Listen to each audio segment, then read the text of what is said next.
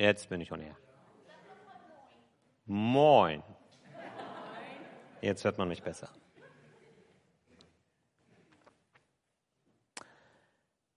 Es ist mitten in der Nacht. Jesus ist mit seinen Jüngern in einem Garten. Er hat gebetet. Seine Jünger sind eingeschlafen. Er hat sie wieder aufgeweckt. Da kommt jemand an mit einem Trupp Soldaten, mit Fackeln in der Hand, mit Waffen in der Hand. Er kennt den, der da vorne vorangeht. Das ist ein Mann, der drei Jahre mit ihm mitgegangen ist der alles erlebt hat, was Jesus mit seinen Jüngern getan hat, fast alles zumindest. Dieser Freund kommt zu ihm, Freund, gibt ihm einen Kuss auf die Wange. Mit diesem Kuss verrät er ihn. Und ihm werden Ketten angelegt. Einer seiner Jünger greift zum Schwert, haut ein Ohr ab. Jesus unterbindet das. Keine Gewalt. Er wird abgeführt von diesen Soldaten wie ein Schwerverbrecher, als hätte er, wer weiß, wie viele Menschen umgebracht. Er wird geführt in ein Haus, eine Villa. Da ist jemand Mächtiges drin. Kaiphas, der Hohepriester. Sie beginnen mit einer Verhandlung mitten in der Nacht. Das verstößt gegen alle guten Sitten und Regeln, die es eigentlich damals für Verhandlungen gab. Die sollten am Tag geschehen. Und es sollte öffentlich bekannt sein, dass das verhandelt wird. Und es sollten Zeugenaussagen nur gelten, wenn die sich nicht widersprechen. Und wenn jemand eines schweren Verbrechens beschuldigt und verurteilt wird, dann sollte eigentlich am nächsten Tag noch einmal die Möglichkeit gegeben werden, darüber zu verhandeln. Alles das passiert hier nicht. Da tauchen Zeugen auf, die Worte von Jesus gebrauchen, aber sie komplett in den falschen Zusammenhang stellen. Und man merkt, wie die Stimmung in diesem Haus sich immer weiter aufpeitscht. Sie bringen Anschuldigung auf Anschuldigung gegen Jesus vor. Und Jesus spürt diesen Hass, der ihm da entgegenschlägt. Als wäre er ein Schwerverbrecher. Als hätte er wer weiß was angestellt. Jesus steht da. Und er sagt nichts. Nicht ein Wort. Und das ärgert die Menschen nur noch mehr. Wieso sprichst du nichts? Wieso sagst du nichts? Wieso wehrst du dich nicht? Wir behaupten dies und jenes, alles das wird dir vorgeworfen. Wieso sagst du nichts? Und Jesus schweigt. Lässt all diese Anschuldigungen auf sich einprallen. Und das erinnert an Jesaja 53, Vers 7, wo über den Gottesknecht gesagt wird, er wurde misshandelt und niedergedrückt, aber er tat seinen Mund nicht auf. Wie ein Lamm, das zum Schlachten äh, geführt wird und wie ein Schaf angesichts seiner Scherer, so tat auch er seinen Mund nicht auf. Genau das passiert hier. Und je lauter Jesus schweigt, umso lauter schreien seine Ankläger. Bis zu einem Moment, wo dann Kaiphas Jesus anschaut und anspricht und ihm diese Frage stellt. Du bist Christus, der Sohn des Höchsten? Es ist eine Frage, und gleichzeitig ein Bekenntnis, aber ein Bekenntnis, das Kaiphas nicht glaubt. Du bist Christus, der Sohn des Höchsten. Als Kaiphas diese Frage stellt, da reagiert Jesus auf einmal. Er schaut ihn an. Und er sagt, das bin ich. Bisher hat Jesus allen Menschen, denen er geholfen hat, die er geheilt hat, wo er Dämonen ausgetrieben hat, wo er Krankheiten geheilt hat, diesen Menschen hatte verboten, über sich zu erzählen. Geht, aber redet nicht über das, was ihr hier erlebt habt. Wieso hat er das die ganze Zeit verboten und wieso redet er gerade hier in diesem Augenblick?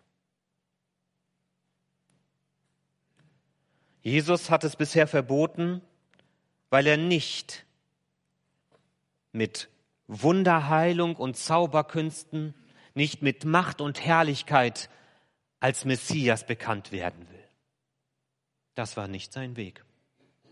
Jesus hat es verboten, bis zu diesem Augenblick, wo er gefesselt und angeklagt mitten in der Nacht steht, umgeben von reißenden Wölfen, in diesem Moment, wo er ein schwacher, leidender Mann ist, dem Tod geweiht, in diesem Moment sagt er, wer er ist. Der Messias, der Sohn des Höchsten. Weil er so Messias ist für uns, Erlöser und Erretter.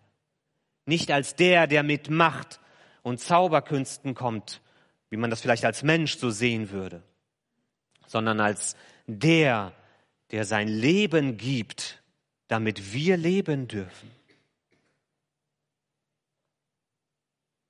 Einen einzigen Satz bestätigt Jesus in diesem ganzen Gerichtsprozess. Du bist Christus, Sohn des Höchsten. Es ist dieser Satz, der der einzig wahre Satz ist in diesem ganzen Prozess. Und gerade dieser einzig wahre Satz in diesem ganzen Prozess wird genommen, um ihn gegen Jesus zu wenden. Als er sagt, das bin ich und auch das stimmt, er ist es, aber das ist der Moment, wo sie ihre Kleider zerreißen und sagen, habt ihr das gehört? Brauchen wir noch irgendetwas? Er muss sterben.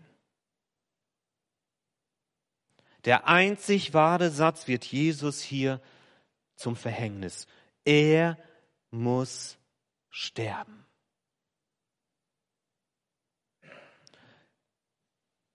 Die religiösen Leiter des Volkes Israel wollen lieber ihren eigenen Lügen glauben, als die Wahrheit über Jesus anzunehmen. Und so sehen wir, an Jesus scheiden sich die Geister. Bei Jesus gibt es nicht, dass man die Hälfte von dem irgendwie akzeptiert oder drei Viertel, sondern bei Jesus ist die Frage, nehme ich an, wer er sagt, dass er ist, oder nehme ich es nicht an? Das ist die Entscheidung. Das ist die Scheidung der Geister, die wir hier auch in diesem Gerichtsprozess sehen. Als Jesus das ausspricht, das bin ich. Entscheiden sich die religiösen Leiter, das zu benutzen, um ihm später ans Kreuz zu bringen. An Jesus scheiden sich die Geister. Und das ist bis heute so. Wisst ihr, was das ist? Die Kuppel des Berliner Schlosses das wieder aufgebaut worden ist. Vielleicht habt ihr die Kontroversen darüber mitbekommen. Das war eine alte Fassade, ein altes Schloss, oder nicht ganz so alt, aber es wurde zerstört und dann wurde die äußere Fassade nachgebaut, so wie es vorher war und innen alles dann modern gemacht. Und es wurde komplett nachgebaut bis in die Kuppel hinein mit einem Kreuz obendrauf und einer Inschrift. Und auf dieser Inschrift steht Folgendes. Es ist in keinem anderen Heil und es ist auch kein anderer Name den Menschen gegeben, denn in dem Namen Jesus, zur Ehre Gottes des Vaters, dass in dem Namen Jesus sich beugen sollen aller derer Knie, die im Himmel und auf der Erde und unter der Erde sind. Das steht auf einer Kuppel mitten in Berlin. Und es gibt Leute, die würden das am liebsten abreißen. Weil sie sagen, das darf hier nicht sein.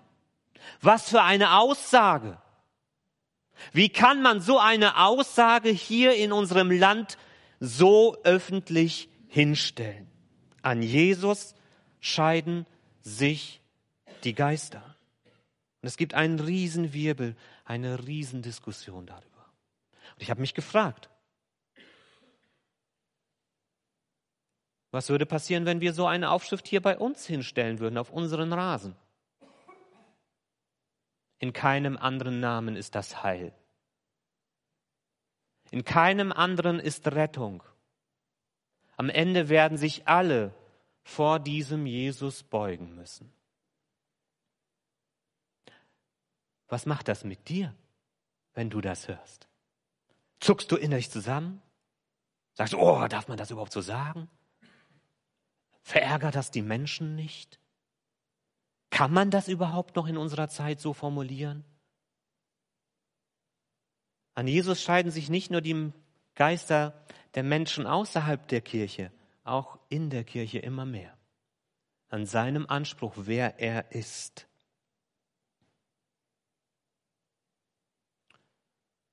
Du bist Christus, der Sohn Gottes. Das ist unser Bekenntnis. Du bist Christus, der einzige Sohn Gottes. Das ist unser Bekenntnis. Du bist Christus, der Sohn des einen und einzigen Gottes. Das ist unser Bekenntnis. Mit diesem Bekenntnis steht oder fällt, ob wir christliche Gemeinschaft sind oder nicht. Gesa hat den Reformationstag angesprochen. Einer der Sätze, die in der Reformation formuliert worden sind, ist neben anderen Solis, die es dort formuliert worden sind, die einzigen Dinge, auf die wir uns berufen wollen, ist Solus Christus. Christus allein.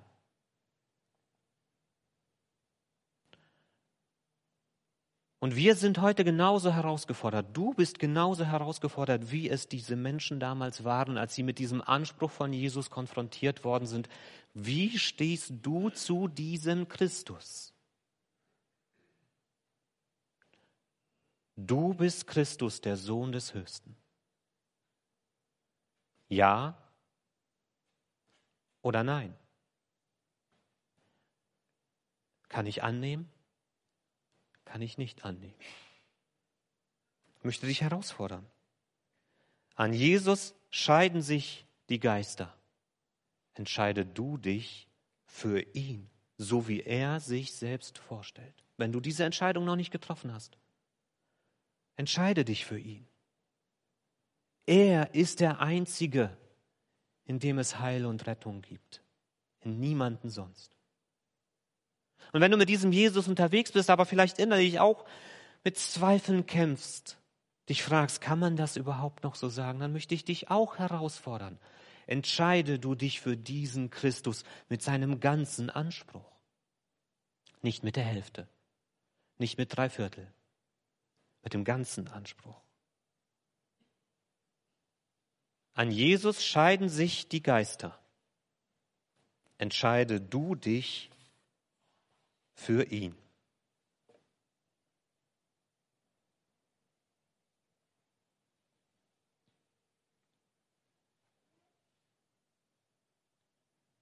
Da führen sie Jesus ab in Ketten. Ist auch dieser Judas dabei, dieser Verräter. Ich habe schon immer gewusst, dass mit dem was nicht stimmt. Ich habe ihn nie gemocht. Und all die anderen, diese Feiglinge, die hauen jetzt auch ab. Aber ich nicht. Ich habe es Jesus schließlich versprochen. Bis in den Tod habe ich ihm gesagt. Ein Petrus hält sein Wort. Ich folge dieser Rotte. Ich gehe mit. Wo gehen Sie hin? Natürlich zu Kaiphas, diesem Heuchler und Verräter. Sie führen ihn in sein Haus, diese Lumpen. Kein ordentliches Gericht geben sie ihm. In der Nacht, diese Feiglinge, trauen sich nicht mal, Jesus öffentlich vor Gericht zu stellen. Wie kann ich da rein?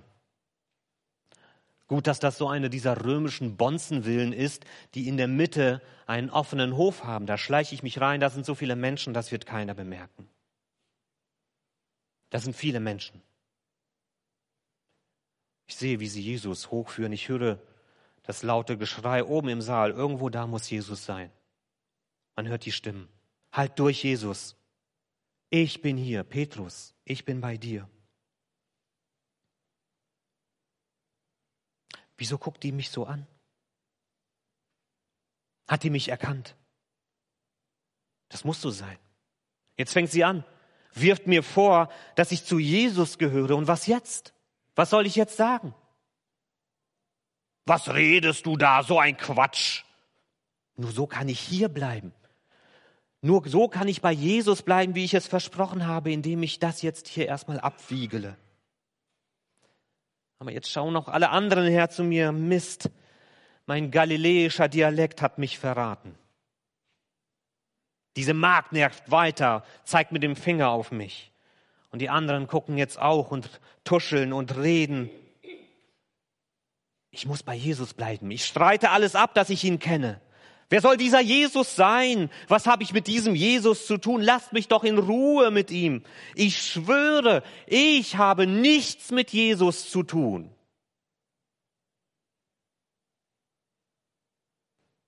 Der Hahn kräht. Und ich erinnere mich. Jesus hat mir gesagt, ehe der Hahn zweimal kräht, wirst du mich dreimal verleugnen. Da steht Petrus und weint. Hat er Jesus nicht versprochen, in den Tod mit ihm zu gehen? Und als hier die Möglichkeit ist, als es darauf ankommt, versagt er. Er leugnet, Jesus überhaupt zu kennen. Und er weint.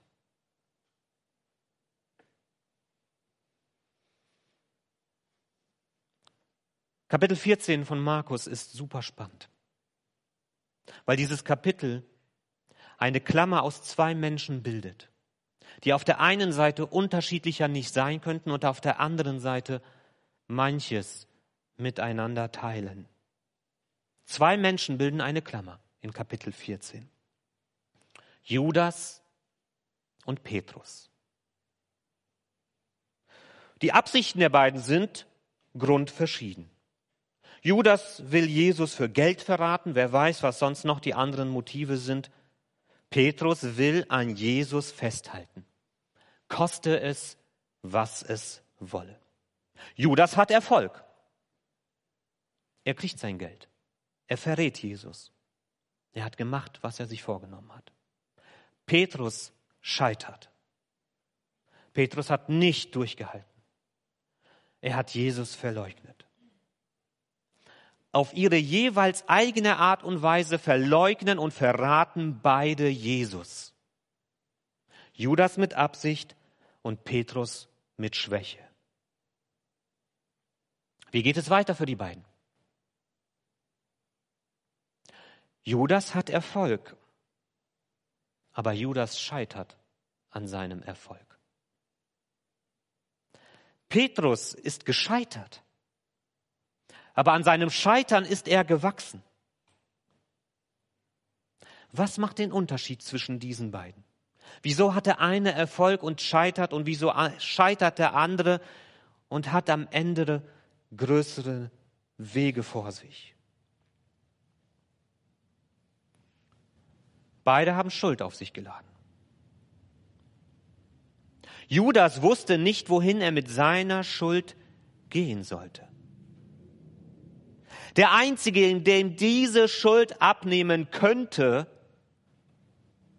ist wegen ihm ans Kreuz gegangen. Judas hat sich seiner eigenen Schuld nicht gestellt. Er hat nicht warten können. Er hat es nicht aushalten können. Er ist geflohen, in den Tod geflohen.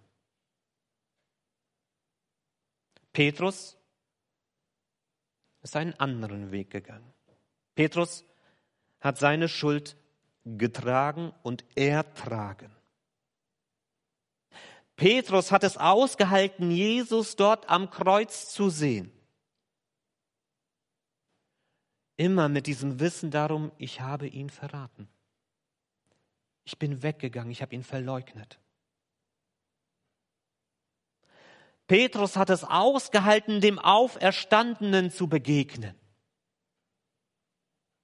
Er hat sich seiner Schuld gestellt und das lesen wir in Johannes 21 auf eine unfassbar eindrückliche Art und Weise. Wie sie dort am See sind und Petrus wieder am Fischen ist mit seinen Freunden und wie Jesus kommt und sie zum Essen einlädt. Und wie Petrus weiß, das ist Jesus. Was mache ich jetzt? Ich habe ihn verraten. Was macht Jesus mit Petrus? Was er nicht macht, ist, ach, schwamm drüber, Petrus, passiert schon mal. Ist alles nicht so schlimm. Das macht Jesus nicht. Jesus konfrontiert Petrus mit seiner Schuld. Und Petrus musste das aushalten, dass er sich seiner Schuld stellen muss. Jesus fragt Petrus dreimal, Petrus, hast du mich lieb? Hast du mich lieb, Petrus? Petrus, sag, hast du mich lieb? Nachdem Petrus ihn dreimal verleugnet hat. Wieder weint Petrus. Jesus erniedrigt Petrus hier nicht, er beschämt ihn nicht, das ist nicht sein Ziel. Aber Jesus will, dass Petrus sich seiner Vergangenheit stellt, damit er bereit ist für eine neue, andere Zukunft.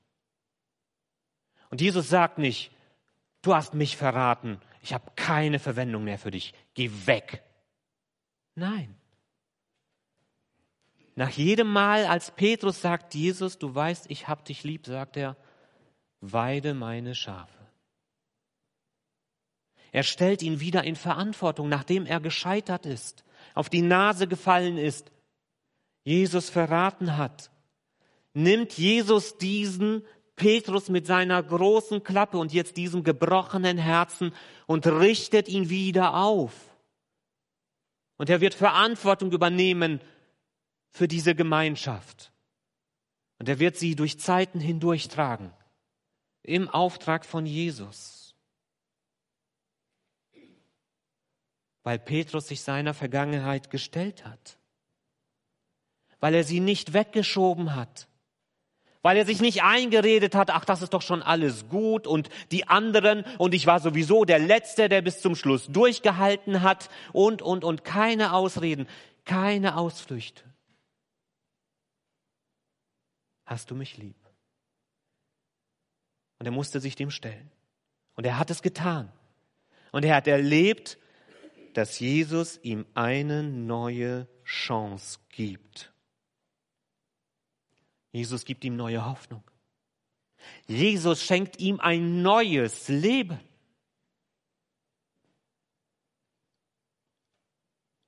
Petrus wird es bis zum Lebensende verfolgen, was er gemacht hat, aber er weiß, dass er Vergebung gefunden hat bei Jesus Christus. Ein Mönch vor 500 Jahren, geplagt von Schuldgefühlen, wie Petrus vielleicht, der sich auch fragt, wohin soll ich gehen mit diesen Schuldgefühlen? Was soll ich damit machen, dass ich merke, ich bin ein unvollkommener Mensch? Er verzweifelt fast, weil er dachte, erst muss ich vollkommen werden, erst dann liebt mich Gott. Weil Gott doch der Vollkommene und Gerechte ist, der straft alle Sünder. Das hat ihn geplagt.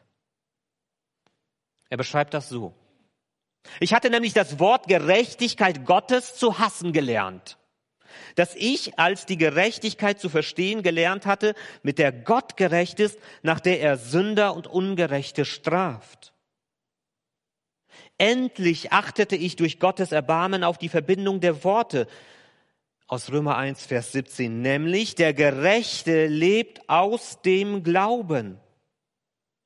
Da habe ich angefangen, die Gerechtigkeit Gottes so zu begreifen, dass der Gerechte durch sie als durch Gottes Geschenk lebt. Nun fühlte ich mich ganz und gar neu geboren und durch offene Pforten in das Paradies selbst eintreten. Luther verzweifelt fast an diesem gerechten Gott, weil er denkt, dieser gerechte Gott hat Ansprüche, die ich nicht einhalten kann. Da kann ich nicht mit meiner Schuld hinkommen, weil ich dort nur Anklage und Ablehnung finden werde. Bis er begreift, nein, das ist so nicht. Gott ist vollkommen, aber er liebt mich auch vollkommen, weil Jesus meine Schuld auf sich genommen hat. Und dann sehen wir bei Jesus ist Scheitern erlaubt. Luther hat das erleben dürfen und er war in vielen Stationen seines Lebens auch ein gescheiterter Mensch mit vielen Schwächen, die sich durchgezogen haben. Petrus war ein gescheiterter Mensch. Wir alle scheitern in bestimmten Phasen unseres Lebens. Wir alle tragen Dinge mit uns herum, auf die wir nicht stolz sind, die wir lieber verstecken wollen wo wir uns dem nicht stellen wollen, dass wir vielleicht anderen Menschen Unrecht tun. Manchmal, auch in bester Absicht, wissen wir nicht immer, was der beste Weg ist und müssen nachhinein uns dem stellen, was wir für Entscheidungen getroffen haben. Aber die gute Nachricht, das Evangelium ist, bei Jesus ist Scheitern erlaubt.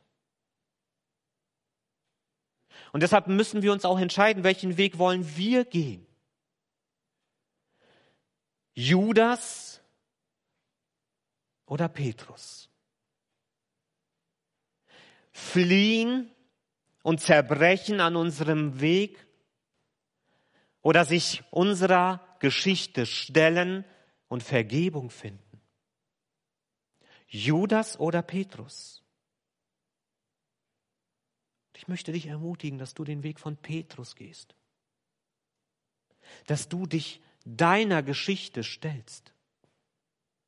Mit allem, was in deinem Leben auch vielleicht an dunklen Dingen irgendwo in einer Ecke eingesperrt ist. Dass du das zu Jesus bringst. Ob zum ersten Mal oder zum wiederholten Male. Aber dass du diesen Weg zu Jesus findest. Dass du dich deiner eigenen Geschichte und Vergangenheit stellst dass du es aushältst, dass Jesus Schuld auch Schuld nennt, dass er das nicht einfach alles nur zur Seite wischt. Aber dass Jesus diese Schuld, die er dir, bei dir nennt, nimmt aufs Kreuz, nimmt auf seine eigenen Schultern und auslöscht aus dieser Welt. Wenn du deine Schuld, wenn du deine Vergangenheit zu Jesus gebracht hast. Bei Jesus ist Scheitern erlaubt. Habe den Mut, auch mit dieser Schuld wieder zu ihm zu kommen. Amen.